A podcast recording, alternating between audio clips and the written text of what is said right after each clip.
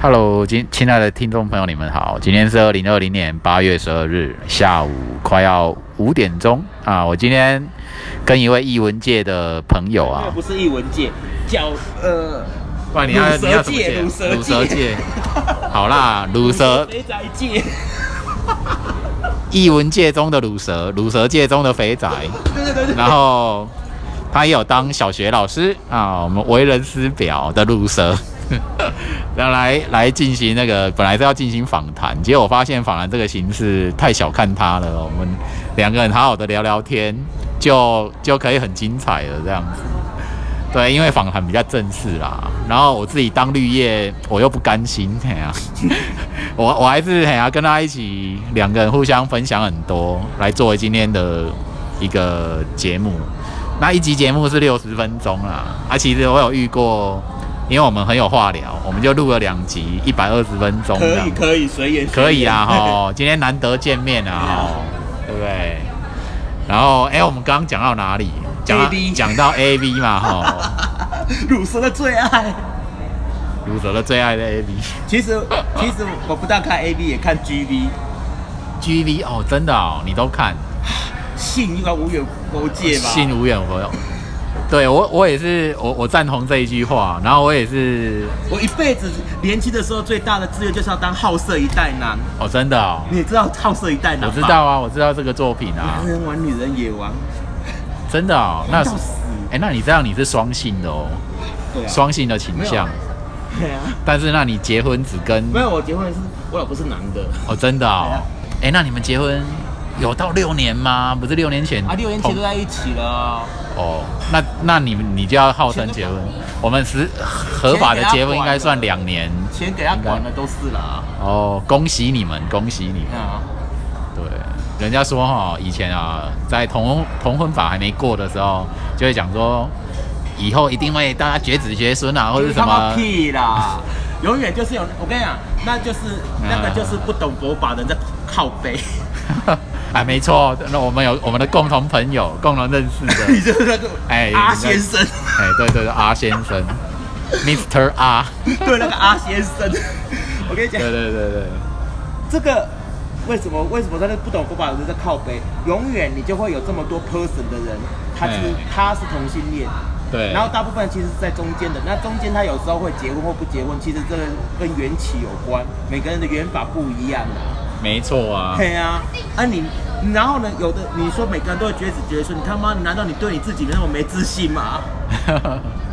结果我发现同婚法是是呃用了之后，社会反而更有幸福感，也没有什么奇奇怪怪的，也没有啊、一些没有没有，什么那什么就是奇怪的恐惧字不了解而恐惧。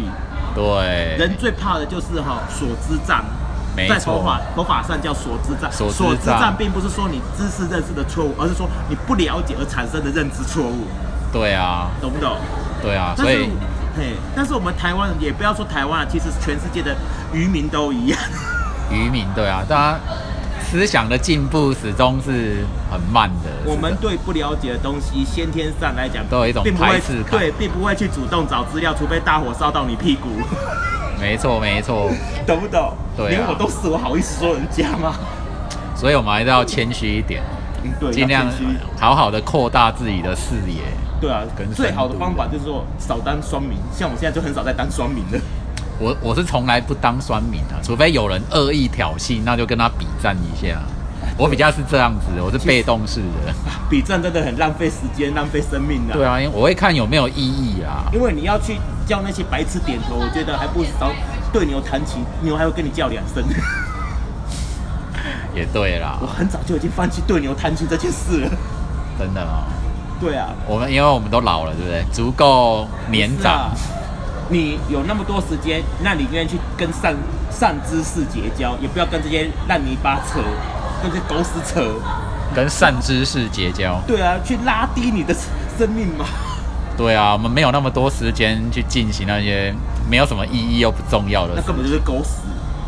对啊，对啊。好啦，我们现在来谈一些有意思的话题。好好，哎，刚刚不是讲到电影嘛？其实对我对电影或影剧就是很很感兴趣。那、我觉得说最近几年真的有有明显的，我发发现戏剧上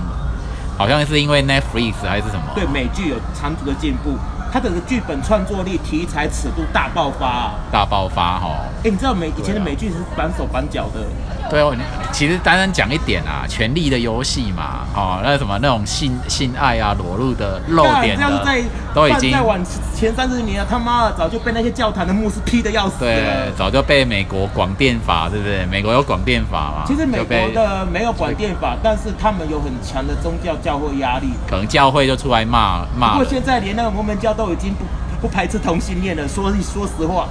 这个地方人家是很务实的啦。对啊，等于说大家观念就更更前进一步，嗯没有像以前那么保守。当然，你的尺度开放，还有还要你自己电影本身从业人员有争气，包括你的剧本架构，还有那个，还有你的导导演手法，通通都要跟得上去才行。对啊，而且我发现现在 YouTuber 不是很多嘛，大家很热衷拿摄影器器材自己去做影像创作，其实 YouTube 这个哦、大部分的，其实我认为，如果你真的要在网络上学到东西，有几有一件事情千万不要把自己弄到网红。把不要把自己弄到网红，这什么意思？严格千来千万不要当网红嘛。严格来讲哦，大部分的网红哦，我觉得我这样会不会骂到周没鼎国、啊？没关系，你就你就讲啊， 哎，你其就实讲也。周鼎国算例外了，他还会愿意跟网友互动啦。是啊，是。嘿，大部分的网红其实是一个封闭性的小圈圈，哎，他他有对点有点封闭， 对成他就是你要成名呐、成名就自然就对一挂了这样。对，然后啊然后这个封闭的小圈圈哈，基本上来讲，它听不进这个圈圈外面以外的事情，也就是说，一旦你成为网红的话。不论你有没有那个形式上的局势，也会把你造成一个封闭的关封闭的东西，你再也不会有新东西进来了。也就是说，你整个人会僵死在那里。你境界够高的话，嗯嗯如嗯。果你的境界或者你的范围够深广的话，也许靠你现在这个状态，你还可以可以撑个长一段时间。但是如果你是个没料的东西，或者是真的创造力没那么足够的话，一下子出来以后就暴跌了。暴跌啊！就是你我们上去我以后我们有我们有没有例例子可以参考的？有啊，红过的网红，他后来变得很冷这样子，很冷清。某个太太，哦 插，某个科太太太，太哦哦，对对对，有道理。不过他现在又重出江湖了。哎，其实对，这是他之前好像是什么，因为先生忧郁症，而且我先跟你讲一件事情，如果你要在网络上真的学到东西，认识到真的一等一的高人，你就要真的不要做网红。基本上一等一的高人都不理你这些网红，也对啊。网红顶多是二流到三流人才，要不然就是娱乐性人才。因为怎么讲，我我觉得说我们太在意所谓的数量跟流量、点阅率哦，这件事到底是不是对的？因为说，你看哦，越点你赞或认同你的人越多，可是这个是这个世界上数量最多的，就是数量最多最多就是中等，就是平凡的人嘛，就表示说你的只是通俗，就是但是 B 不代级表是，对，你是通俗，不代不表代你表是你是优，对，表示你你顶多人家都说阳春白雪曲高和寡下里巴人，对，就是这样子可能就代表你只是下里巴人的等 级。呃对啊这是很对个啊好事情吧？对，我说你一个东西大家都能够懂，那就就是说有点太俗，对不对？不过熟也不见得不好啊，但是重点是说你这个熟到底有没有那个底蕴在？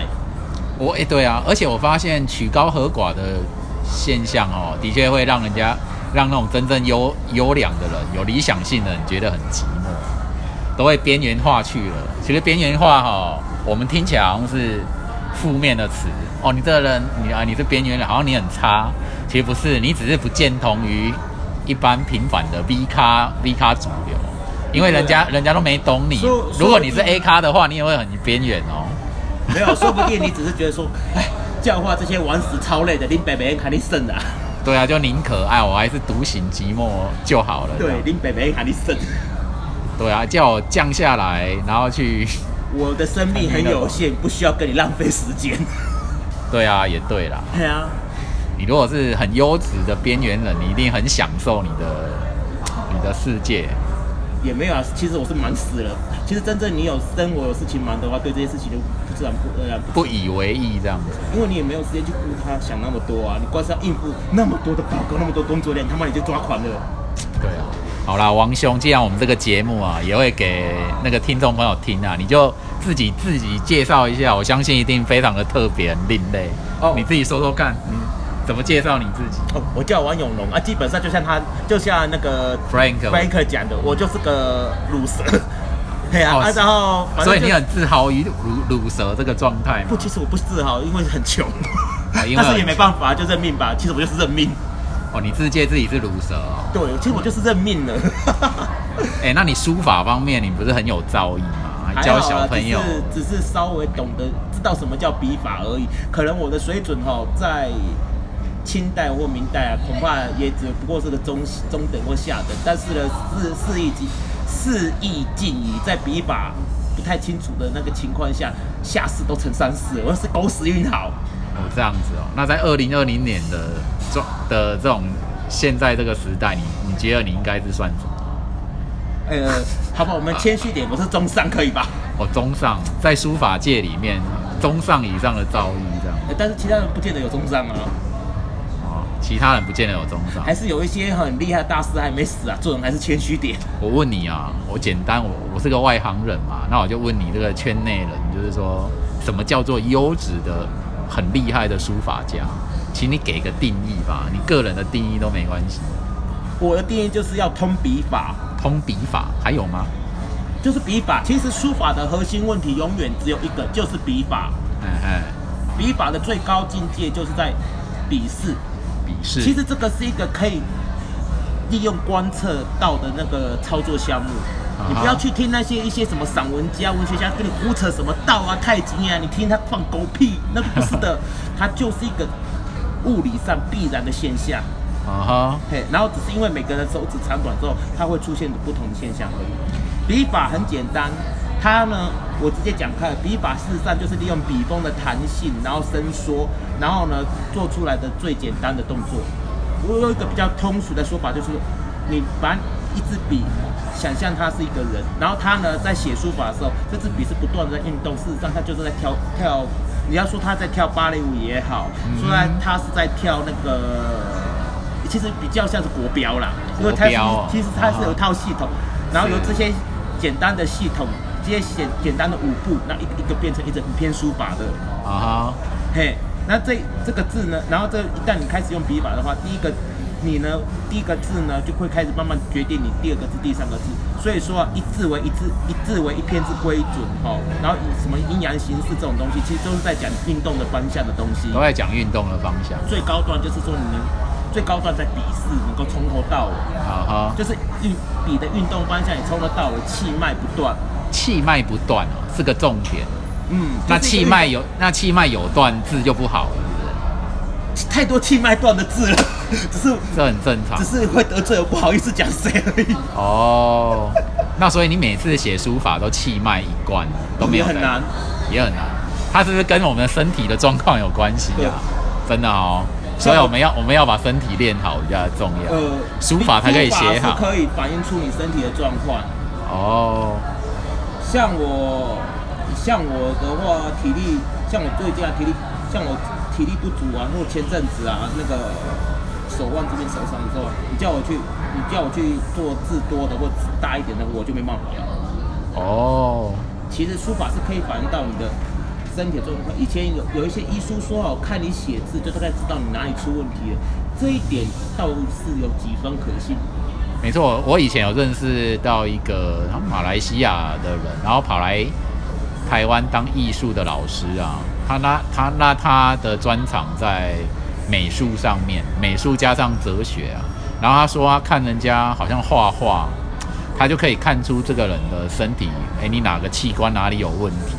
我就觉得还蛮省的应，该光是看笔触来看吧，对，应该是从笔触来看。因为有时候你会有这种力不从心的感觉。你有那个技术，有那个技巧，但是你就是那个办法没办法过过，嗯，没办法过去。嘿然后就可以看出你身体的问题，嘿，真的蛮蛮神蛮 蛮厉害的因为。自然的反应，长时间你有在写字的话，其实多多少少你都会有这种感觉。哦，但是但是不代表说哈、书法能健身，只是说它可以检测你身体。很多人都告诉我们书法健身那个东西啊，基本上来讲我是没有那个这太感觉的那个太夸张了。那应该我说，啊跟你讲，王羲之，王羲之呢，三十几岁就挂掉了，你觉得呢？没有他的生命力燃烧在三十几没岁啊有，，他自己爱嗑药了。还嗑药哦，我那个时候就五十蛋，五十弹，啊就是现在摇头丸啊，那个时候就有了。五十蛋的症状跟摇头丸一模一样，只是那个时候比较天然啦、我是哦，五蛋散啊，五蛋散，讲出来五蛋散，是。我问你哦，那你你好像讲到你投入于书法，你着迷于书法之美啊，那你去对你这个写的人啊，你是以就是说你为什么会这么爱书法？没有爱啦，就是除了这个以外，其他应该也拿不出手吧，只有这个稍微能看而已。那你觉得我们一般人要怎么样欣赏书法之美？我我觉得我像我就是我比较没有碰书法啦，嗯所以才要请教你这个好怎么欣赏它。 OK，这个问题很简很重要，嘿，没因为错一，般要跟你基本上来讲哈，基本上来讲，一张一张书法，首先我们会看到的是给你的第一个感觉跟印象，但是你必须要放弃掉一个我们常常有的观念，我们都会觉得说哦，字要写的工整整齐齐，那个叫好看，基本上那个是不对的。你其实法国人很，法国人其实可能比会比我们台湾更懂书法，法国人比我们更懂，很办法。为什么？书法在法国其实还蛮流行的东方艺术，真的哦、那是因为他们从东嘛， 从东洋，法国人其实东洋狂热的关系吗？没有，法国人其实很多思维都很像中国人，中国人的中国呃，我们华人有的见性，法国人也有，华人有有的那些这华人有的好处，法国人也会有。啊，为什么法国人会着迷台就是东方的书他法们？认为，他们认为说，在那个基本上来讲，他们看的书法并不是看字，而是看里面的线条啊，线条的运动那个，基本上他们是做抽象化来理解的。做抽象化来理解，他们欣赏书法笔触的那些力啊、运动啊，还有从头到尾的气势。嗯哼嘿你可以，你可以忘记，基本上来讲，一个刚开始入门的话，你可以忘记这些气势，然后你就纯粹觉得这个字好，或你可以用很粗，把它当成一个呃抽象化画面，认为这个字是怎样。嗯哼，当然，如果你天生就反对抽象化的话，那我就必须要再用另外一种方法来教你，你就哎、必须奇怪哦，哎、抽象化我蛮感兴趣的，因为我觉得我就打破形式啊，我觉得欣赏抽象的能量啊，或者是什么，我我自己是很纯很单纯这样看的、我自己买的第一幅画哦，收藏的画，其实至今也只收藏一幅，就是抽象画。我就是路过一个画廊啊，我一看对某张他放在店门口的抽象画很有感觉，然后后来经过，我就我就走过去了。可是我经过了三个月的时间，还是很想要买下它。那就买啦。对，然后就跑去原来那个店，那那幅画也在，然后啊就买下跟来你。有缘呐、对，真的有缘。在收藏家来讲，就是这个东西跟你有缘分。对哦，这样持续还要等到三个月。然后画廊老板就说：“你看我们有多难赚， 你这你要你要买画还考虑三个 月，就是三个月大才家确定这样。”大家都被低薪压死了。哎、对啊，那你觉得说抽象画是怎么样欣赏的东西？就是说抽象画，或者是说书法啦，抽象化其实严格来讲，其实抽象化哈，呃，在我的观点来讲，它其实就是微观的具象。微观的具象，你把一个东西他妈他妈放大到一千万倍、一亿倍的时候，它就会变它成就很抽像象。抽象的东西。哦，其实很多以前我听那个我们的老师讲啊，嘿，他基本上是从他是纽约的画家，还算有名的，嘿嘿嘿呃，卓有瑞。嘿嘿，他有曾经跟我讲过，他自己是照相写实派的，可是他跟我讲过一句话很好玩，他说照相写实派的用色到用色到后面，他们觉得说哇好像在画抽象画，因为他们要求不断的讨论就是形啊色的问题啊，然后呢，然后抽象画，然后他的抽象画朋友每次画到后来都觉得他在画具象化，因为他一直在不断的去加深那个加深说他这个抽象造型的分量跟那个跟把他的那个量感质感做出来，听得懂吗？哈哈哈，所以是其实这个意思就告诉你，其实放大到微观来一千倍来讲，其实它就是一个抽象化。那抽象化哈，基本上来讲，更要更要求的是结构。比如说结结构的话，一般来讲的话，其实以我的观点来讲，我的方第一个看你厚看你厚不厚实。看你厚不厚实。其实有时候就是要看你自己对那个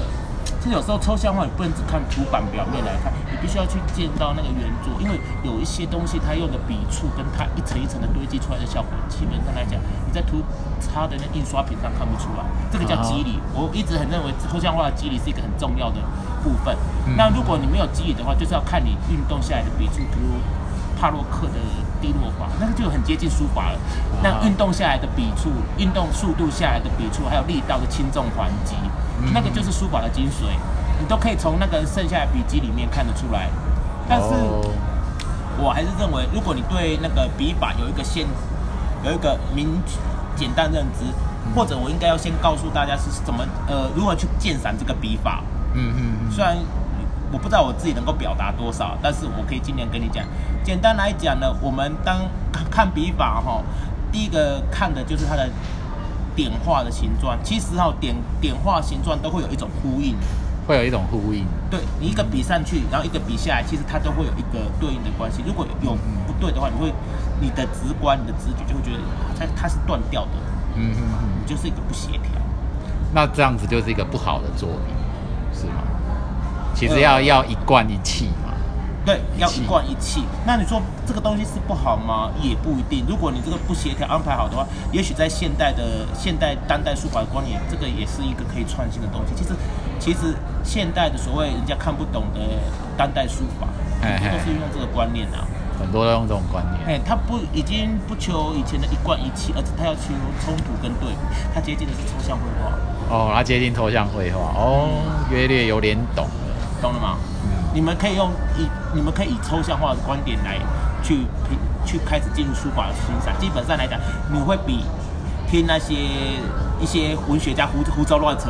进步的快。 我记得我以前有有画，开始画画啦，我就画那种什么能量画，我自己这样讲，就是有点一气一气一贯的那种态度。我那时候也不晓得就是为什么，然后后来画，然后画廊的老板就我就问他说我这种风格是属于什么，他就说表现主义哦。对，然后请问一下你，你对表现主义有？其实我是似懂似懂非懂，表现主义是什么样的东西？表现主义是比较呃，基本上以我们的表现主义是一个德国的德国流传到美国的一个绘画，其实它并不是不并不一定是抽象或具象，但是它比较是表表现说个人心理的那些个人心理的比较以主主观的那个个人心理的主观造型为主，它有时候它会抽象或绘画，然后呢，它的造型来源很广，儿童画啊，儿童画啊，民间艺术啊，或者是自己的自己心里流出来的自己的符号啊作品，都可以算是表现主义的一都种。可以算表现主义。嘿，所以这样的作品的呈现，那个人内就是内心非常的纯真，也不一定啊，也不一定啊。很多表现主义画家都很好色啊，一屁股烂账不还的啊、我是哦，我所谓的纯真是指他自己内在他那种最真的东西，他就是把它流泄出来。那、我你是说包含好色也可以，也会也可以流泄出来，变成表现主义的东西？也许有流线，也许也许没有流线吧，因为其实套句，呃，其实哦，其实这个哦要看每一个不同的个案来讲，一个画家他手上其实有时候他的有时候他的思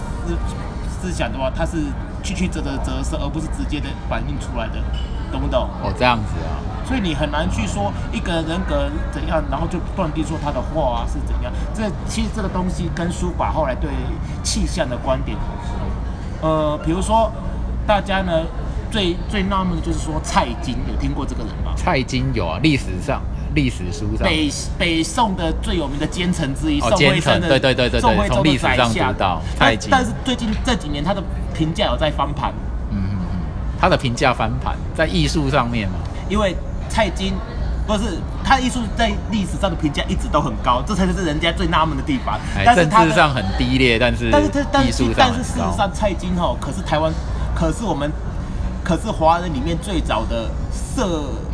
社会福利之父，社会福利之父，他是创建了台呃哦，真的哦中，他在政华治人上历史面，上最早的社会福利机构，安养院啊、养老院啊、孤我儿哦是院从啊从，他那边起始的，哎厉害哦而且蔡京理财有一套，即使哦跟他敌对的政敌啊，即使跟他敌对的政敌都承认这一点，包括司马光都说蔡，哦其实蔡京在北宋的评价没那么低啦，是后面的人才是后面的靖康之乱的时候才是说这个蔡京啊是奸相什么，是后面被污名化，他们是认为他是一个非常能干的理财高手。简单来理讲，财高手他，就会比我们现在财政部长那些能干多了。 而且他还创建社服。那基本上他这个人也是有一点左，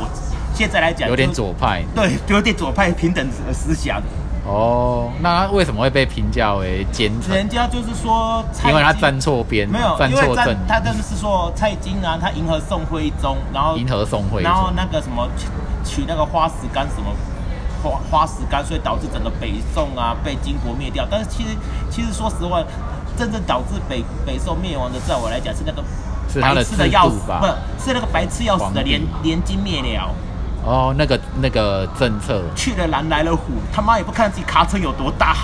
哦这样子哦，所以 他如果不连金灭苗，刘跟跟那个辽国瞎打响，然后等到明等到辽国要侵略，等到那个辽国被侵略受不了，搞不好还会向宋朝借兵求援，到时候两个一打，搞不好哦，搞不好他当你的妈妈都儿子都可能，就是缺耐性。哈哈哈，否则以北宋那时候经济状况要完蛋很难啊，因为好歹也是世界第一大国经济体。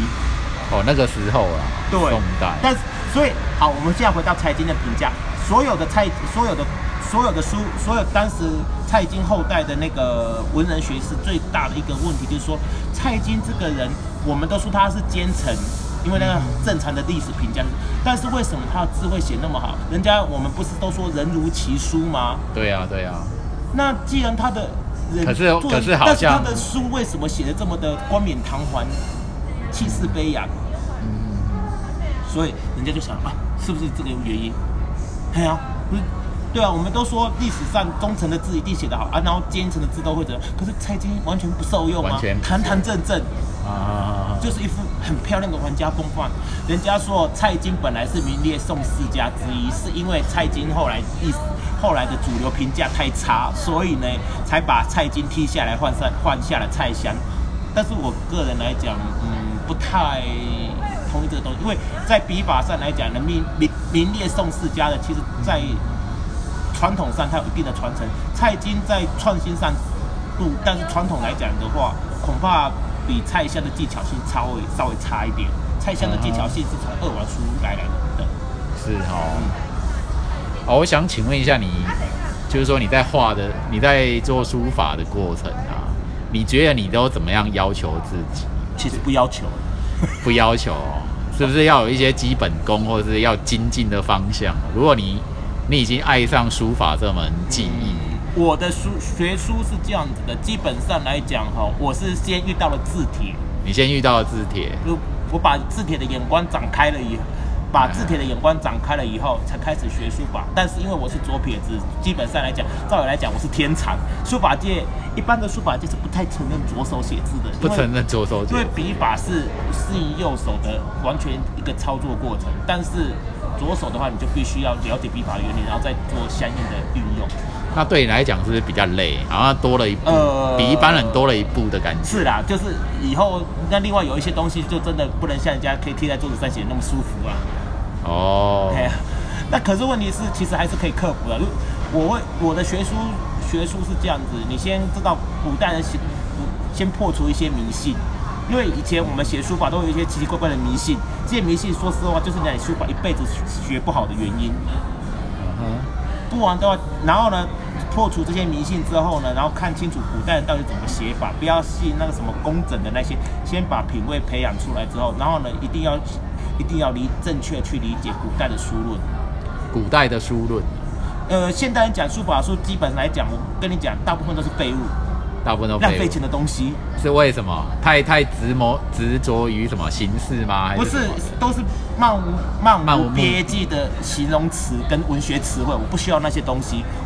但是古代人就不这样子，古代人呢，你乍看他们的书法都是，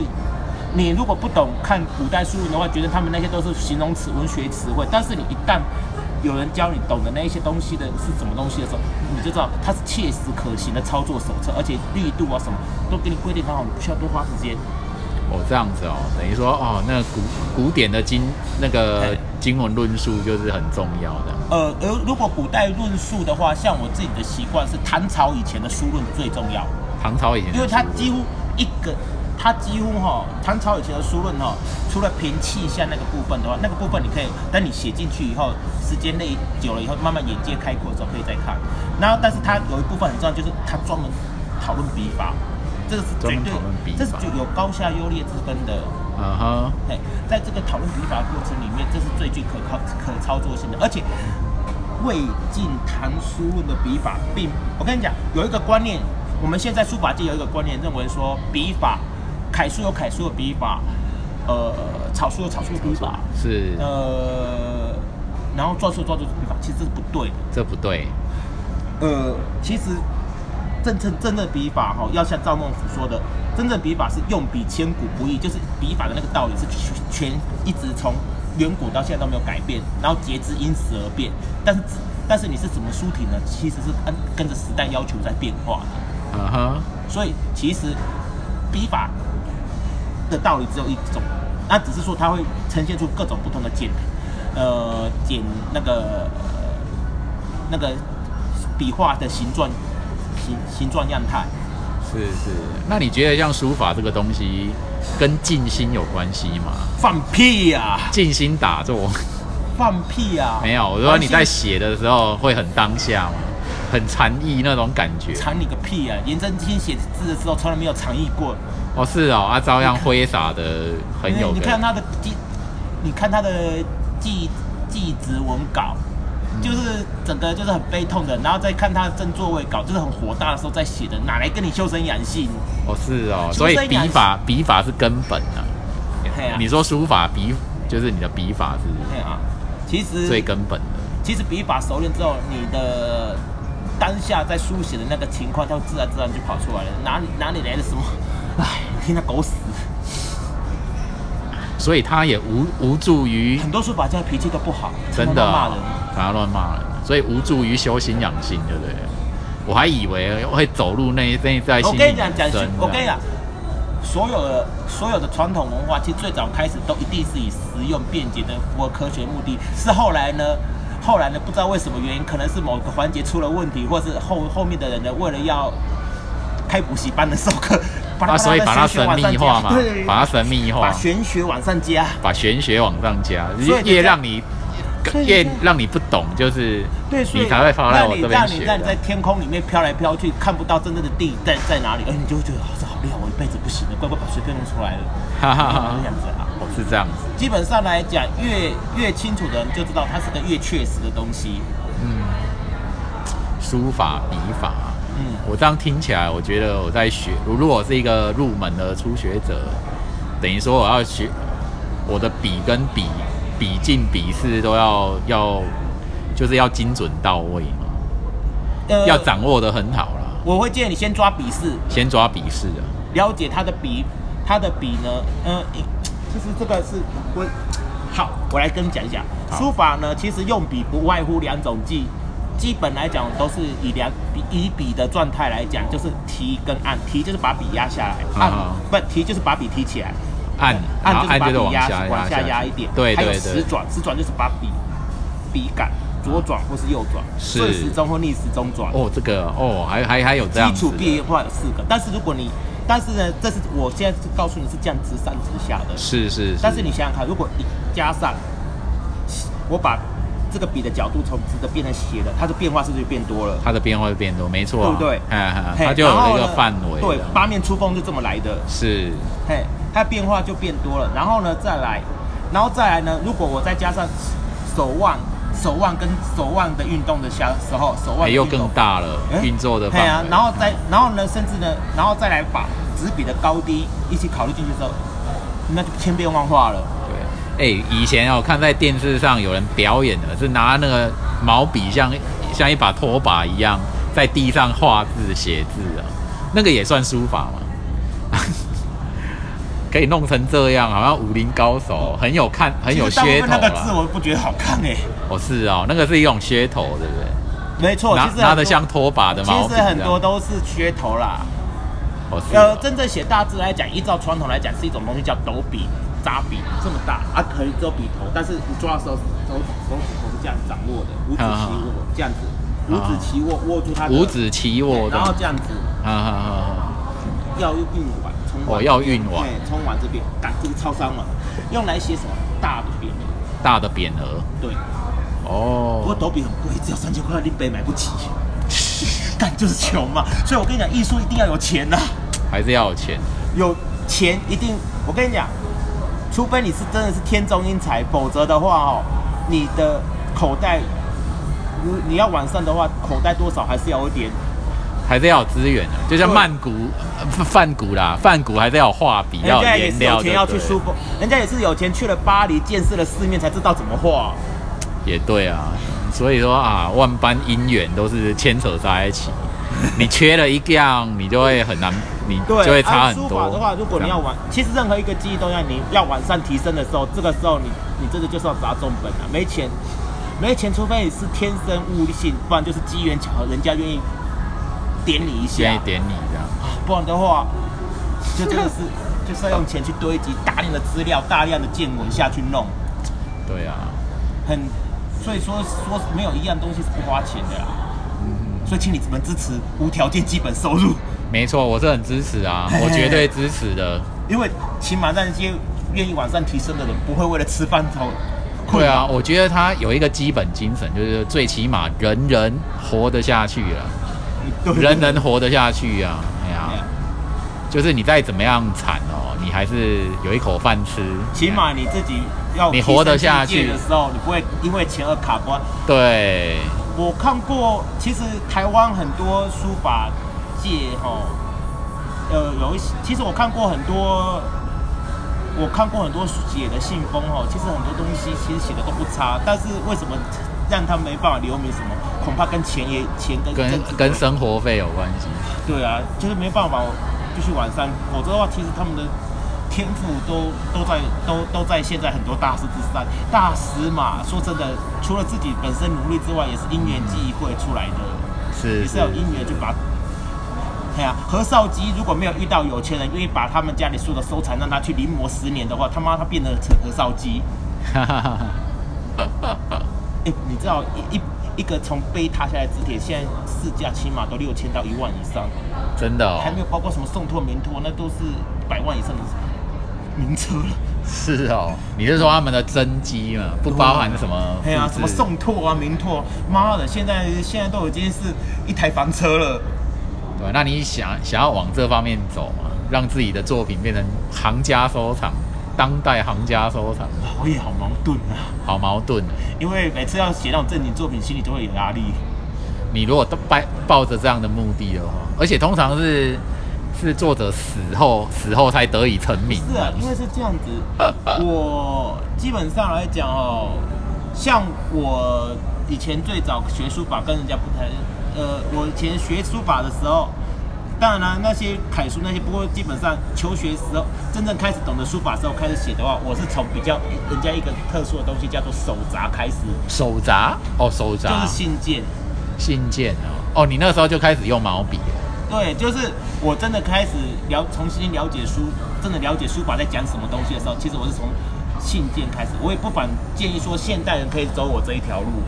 你不要一下子想说我要去写什么九成宫，动不动百千八个字的那个东西啊，你写到一半你都会半途而废。但是我会建议你去找几个你喜欢的手札，就是古代人写的信件，好好的观察去临摹，因为第一个字数少，啊哈，字数少，你呢记忆力、你的注意力不会涣散，你比较愿意去看它，看的比较仔细。然后再来就是说，它布局比较一布局比较完整，因为碑帖说实话，它经过裁切后，你看不出来它的章法布局变化，但手札不是。啊哈如，果你能够把它放大的话，其实放在任何小作品、大作品道理都是一样的。啊哈，嘿，手札，嘿，然后再来你临摹的时候呢，比较愿意说，因为字数少，你不愿意说刚开始愿意多临几遍，有这个小小基础之后，再慢慢去扩大，然后你再去想说去去写那些什么。你在想说去写那些什么九成宫啊那些比较大的作品的话，这是一条还还不错的路，起码你挫折感不会那么重。哦，是这样的、懂吗？我是这样子慢慢，所以我的写法很怪，就是其实不过也跟我学习的，因为也跟我后来学习的书法家很有关系，就是王羲之。王羲之那说实话，也就只剩下手札可以临了。 你他妈你叫我写什么？顶顶多就是剩下他的那些小楷啊、乐毅论啊，还有那个《黄庭经》。欢庭经那一些，然后再来就是后人访科的大碑，那个心福寺碑，还有吉完圣教序，嗯哼，嘿，还有吉完金刚经这一些一些东西而已，嘿。你提到了手札跟杯体啊，那其实我对这两个词不太熟。 OK 那什么叫手札？手札就是信件，信件啊，古我就代人古写的信件代人写的信件。对 OK，那杯体是什么？刻在什么石碑上的吗？对，所以这也就造成，然后手札，然后接接用毛笔写在用毛笔写在纸上的东西，我们叫做帖，哈哈，是。嘿啊，然后刻在碑石碑上的那些碑文，我们叫做碑，所以就有碑派跟帖派。哈哈但是我们常常看到的有一种叫做纯化，但是我们看到还有一个叫纯化格法帖，那是因为以前的印刷印刷技术不好，所以它必须要刻在石碑上，把一些手札呢临摹刻在石碑上啊，方便大家大家来学习传复用，方便作品的流传。所以这部分我们也算在帖派帖派里面，那些有手札风味的石刻我们也算在背派。那是但是呢。在那个写那个什么墓志铭啊，或写给庙里的碑文啊，或那些，我们一律都算在碑派里面，都算在这有碑碑派派跟帖派的分别。哦，所以手札跟碑体，它们文字会不一样吗？写法不同，笔势不同吗？是这样子吗？还是说，呃，其实还是有不同，但是其实也都大同小异啊。顶多来讲，因为碑，简单来讲，碑体哈，为了要给人家是要给人家大家都看得懂的，基本上来讲，它比较讲求的是字字独立，字字独立？嘿，字字独立，而且字的话，基本上就是要写的人家比较看得懂，但是又写的很豪放的。也有写的很豪放的。有，像是唐太宗的温泉铭，不过他那不过写得比较豪放的那一部分的话，通常我们把它算在铁派。像唐太宗的温泉铭，我们也把它算铁派。也算铁牌。那手札的部分就是没有特殊的安排的，其实手札你要说，其实基本上手札写法是很自由，因为大家都是大家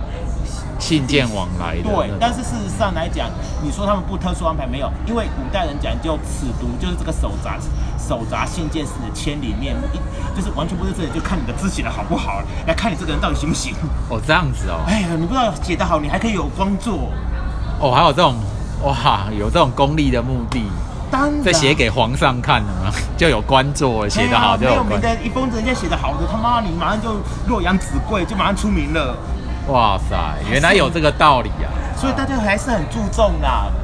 哇，还是很重视这个写字。 哎呀、还是会很注重，起码信件不要给人家觉得太邋遢，是真的。哎呀、不像我们现在啊的信 件就，我们现在的信件 啊，大家求快啊，字写的好看的人没就有啦，现在大家都偏电脑少打了啦，基哦本电上脑来打讲。也也不至于，也 有时候写字还不知道要怎么，偶偶尔拿笔出来应该都很难看吧。我们对这一辈啊，下一辈的就不更难常看了写，下辈下一位，对不对？没错啊，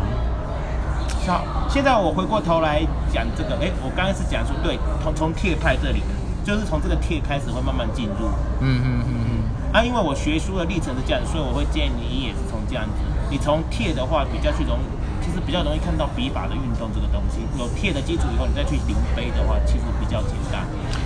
哎、那我问你，其实我比较紧急的是我的硬体字啊，我的硬体字哦，没关系，我拿我的我写过的字给你看，那这个都是属于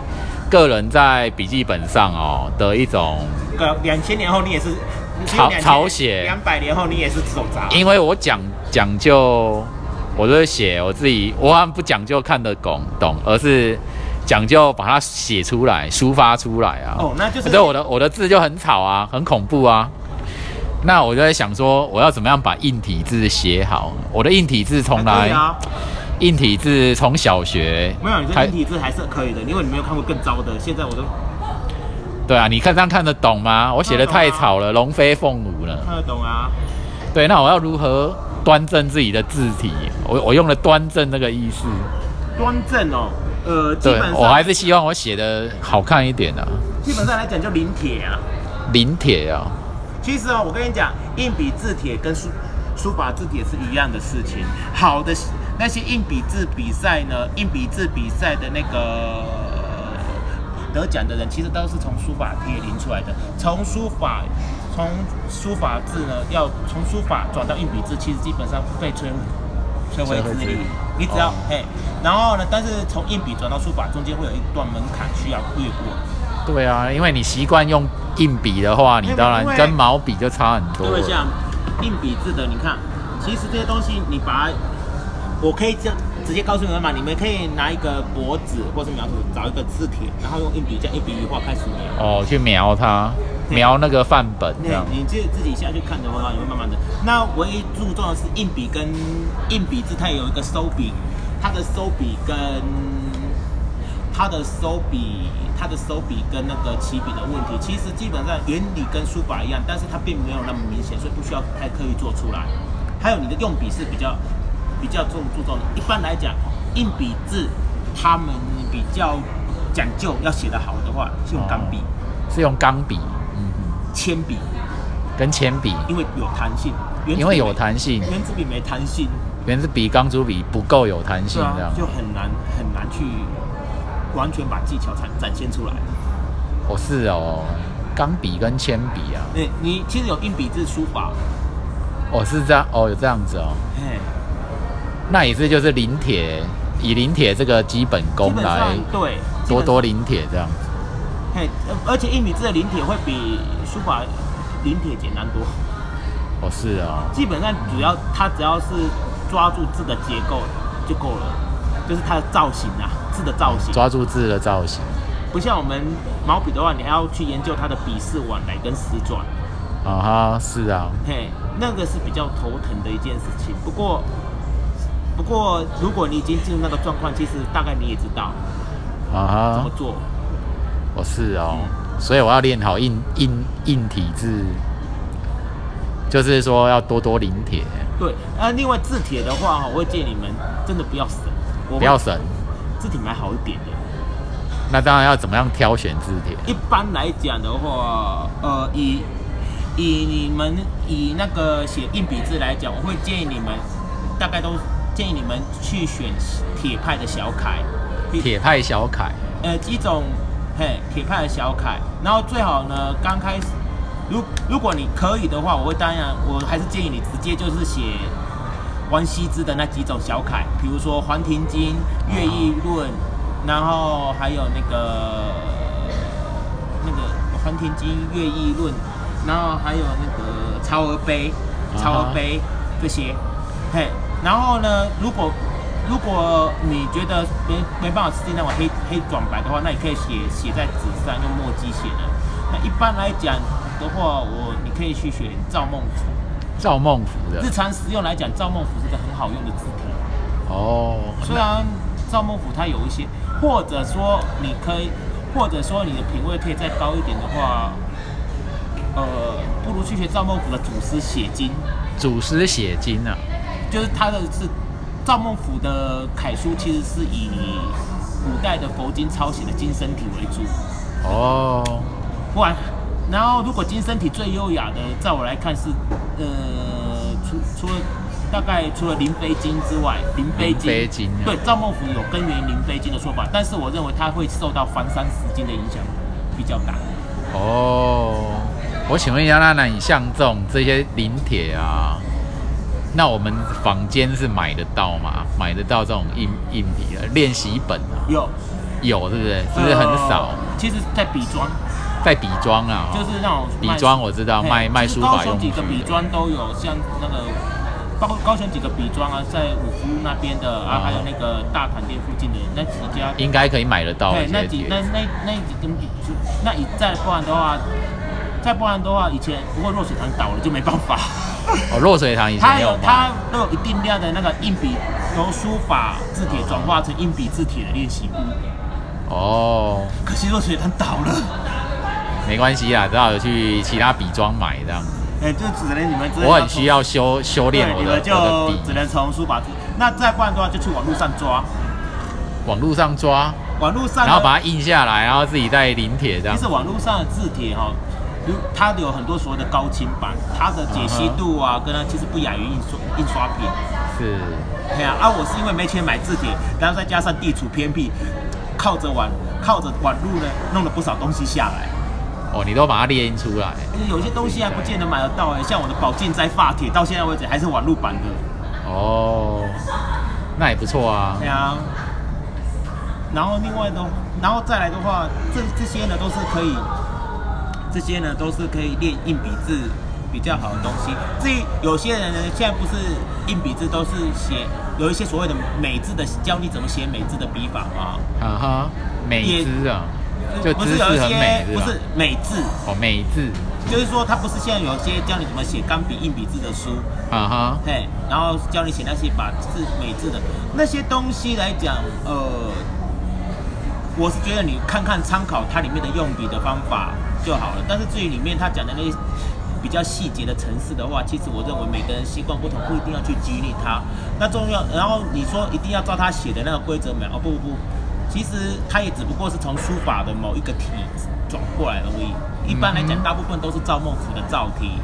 哦，赵孟頫的赵，但是我会认为，如果你要品味更高一点的话，去学日本的天平写经。天平写经，日本有，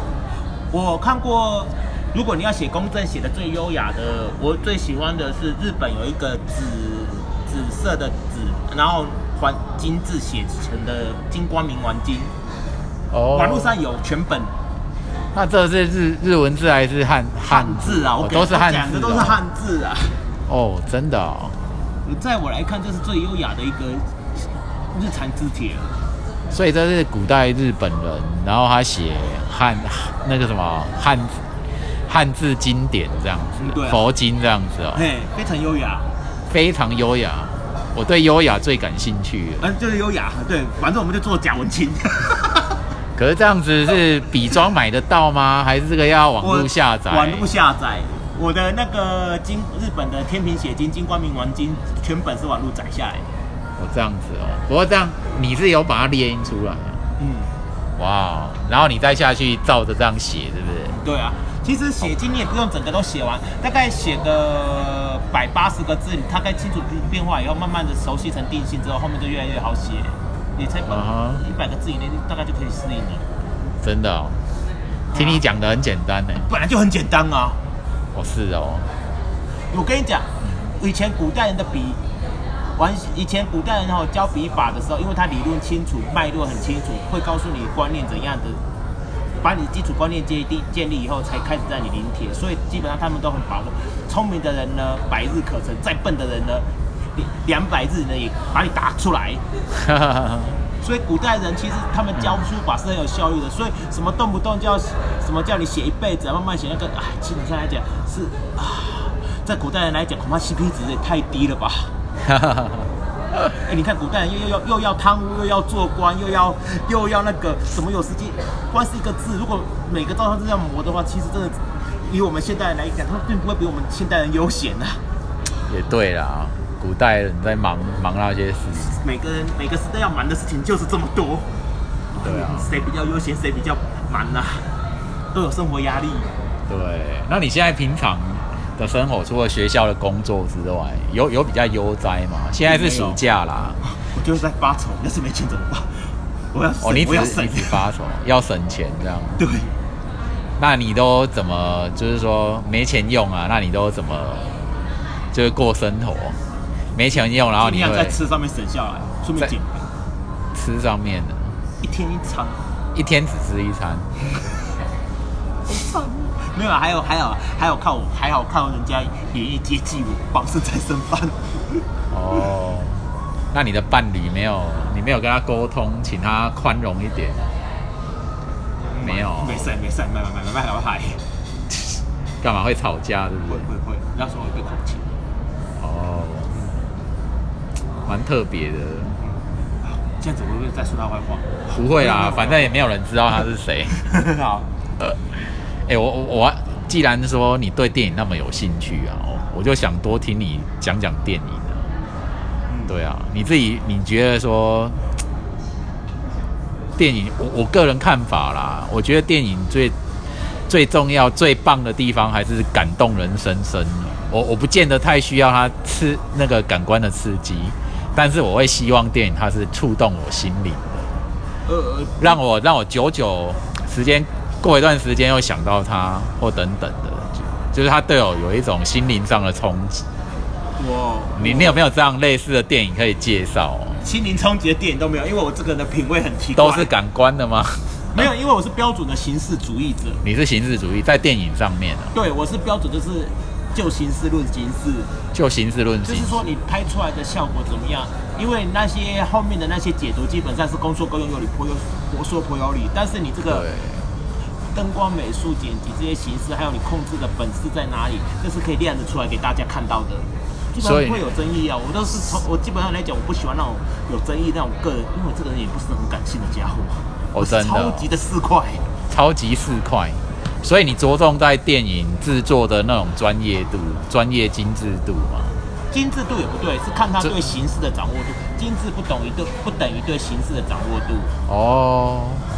可是问题是，它所传达的内涵跟精神上的东西，你觉得不重要吗？